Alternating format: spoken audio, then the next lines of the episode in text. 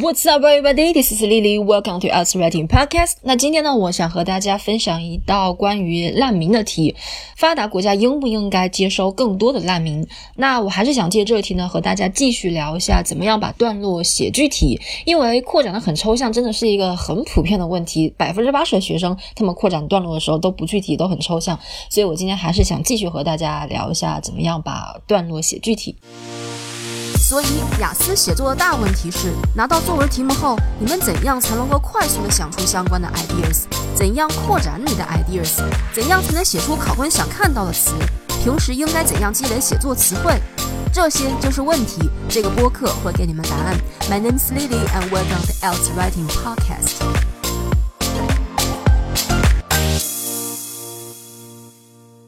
题目是 Wealthy countries should accept more refugees and provide them with basic assistance, such as food and housing. 富裕的国家应该接受更多的难民，并且给他们提供一些基本的帮助，比如说食物和住房。问题是 To what extent do you agree or disagree？那我们先来看一下我的一个学生他写的一个段落，他写的很抽象，而且真的是有很多学生扩展段落都有这个毛病，都写的很抽象。这个问题真的很普遍，说不定你也是这个样子的，所以我才讲这个学生他写的这个段落。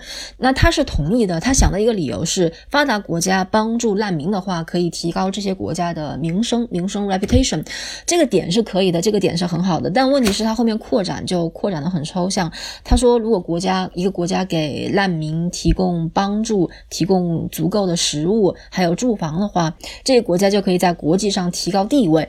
他这个解释里面是完全没有细节的，他就是把中心句里面的 reputation，然后换了一个词，换成了地位 status，然后他后面又写了一些不相关的内容。他说，如果一个国家的国际地位提高了，那其他国家就更愿意。在经济还有文化上合理合作，但这篇文章并没有让你去写提高国家地位的好处，提高国家地位的重要性，你不要去写，它只让你写难民，right？所以你解释清楚为什么接受难民可以帮一个国家提高国际地位就可以了，后面不要再接着扩展了。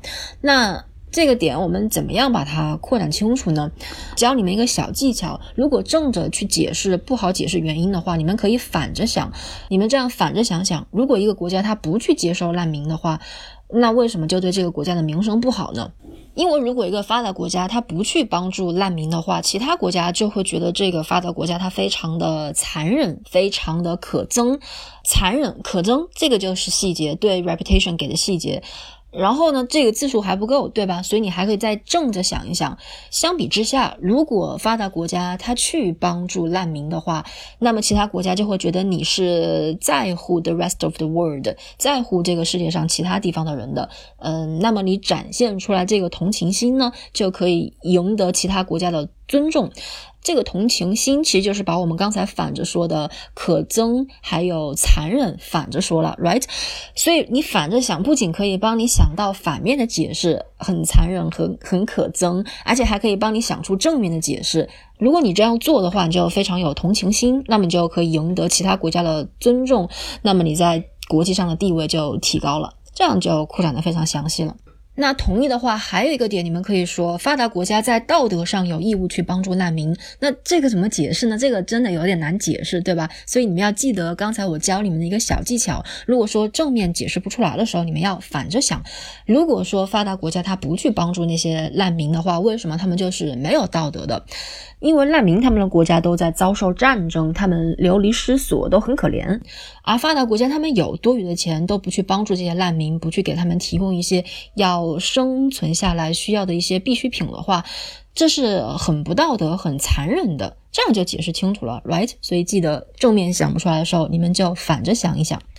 那这是同意可以写的两个点，但是如果让我来写的话，我会不同意。我觉得不同意要好写很多。我认为富有的国家不应该接受更多的难民。其中一个点，我想的是，如果帮助难民的话，会导致这些国家无法帮助自己国家需要帮助的人。那后面解释原因的时候，记得既要解释的很具体、很详细，但是呢，你又不能说废话，不能写无关的内容。OK，原因可以说。帮助难民，给难民提供食物还有住房是需要花很多钱的。但是现在，即使是在发达国家，也有很多无家可归的人，所以去帮助难民呢，就会导致呃政府没有足够的钱用在给自己国家无家可归的人提供一些生活的基本用品。那还有一个点，我想的是。嗯，接受更多的难民会导致发达国家他们本国市民的本国公民的失业率上升。为什么呢？因为为了在一个新的国家好的很好的生活下去，这些难民他们是会去找工作的，而且他们要求的工资通常都不会很高，所以呢，这就会导致雇主们更愿意去雇佣这些难民，而不是要求更高工资的本国的市民。下面我们再来看词汇，首先来看话题相关词汇。那我们刚才在写好处的时候，我们写的一个好处是可以提高一个国家的名声，名声 reputation。因为如果你不去帮助难民的话，别人就会觉得你非常的残忍 cruel，觉得你非常的可憎 hateful。呃，相比之下，如果你去帮助难民的话呢，你就展现出了同情心。同情心是 sympathy，这样的话，你的国际地位就提高了。国际地位 international status 或者是 global status。那还有一个原因，我们说的是发达国家在道德上有责任去帮助难民，道德责任 moral obligation。呃，因为这些难民呢，他们的国家都在经历战争，经历战争，你们可以说 their countries are at war。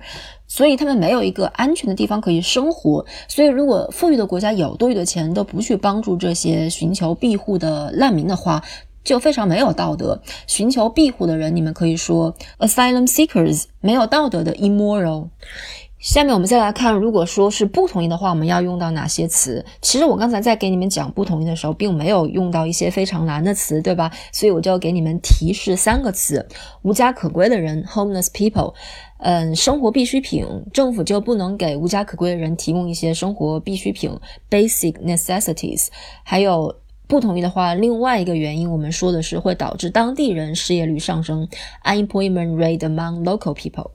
Alright，最后我们再来看一下题目里面的关键词怎么替换。那首先呢，我们要会换题目里面的 wealthy countries 这个词还比较容易换。wealthy 你们可以说成 affluent，affluent 也是富裕的意思，affluent countries，或者我们还可以说发达国家 first world countries，developed countries。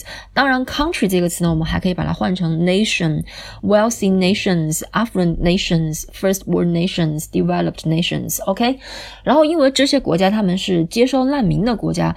接收难民的国家是 host countries 或者是 recipient countries。比如说，host countries can gain a better reputation。 All right，那题目里面还有一个很重要的关键词是 refugees。那这个词呢，其实不太好换，但是你们可以解释一下什么是难民。难民就是那些 people who are forced to flee their countries。flee 是逃离的意思，那些被迫逃离他们国家的人。所以我们可以用 people who are forced to flee their countries 来代替 refugees。呃，或者呢，我们在扩展段落的时候还可以用庇护者。asylum seekers，但是你们在开头段改写题目的时候不要用 asylum seekers，在扩展段落的时候可以用这个词。OK，那最后还有一组 food and housing，food 这个词就换不了了，但是 housing 我们可以把它换成 accommodation 或者是 shelter。All right，那这就是今天所有的内容。如果你们有任何问题的话，都可以给我留言，你们的留言我都是会回复的。Thanks you guys for listening, appreciate you, and I talk to you soon. Bye everybody.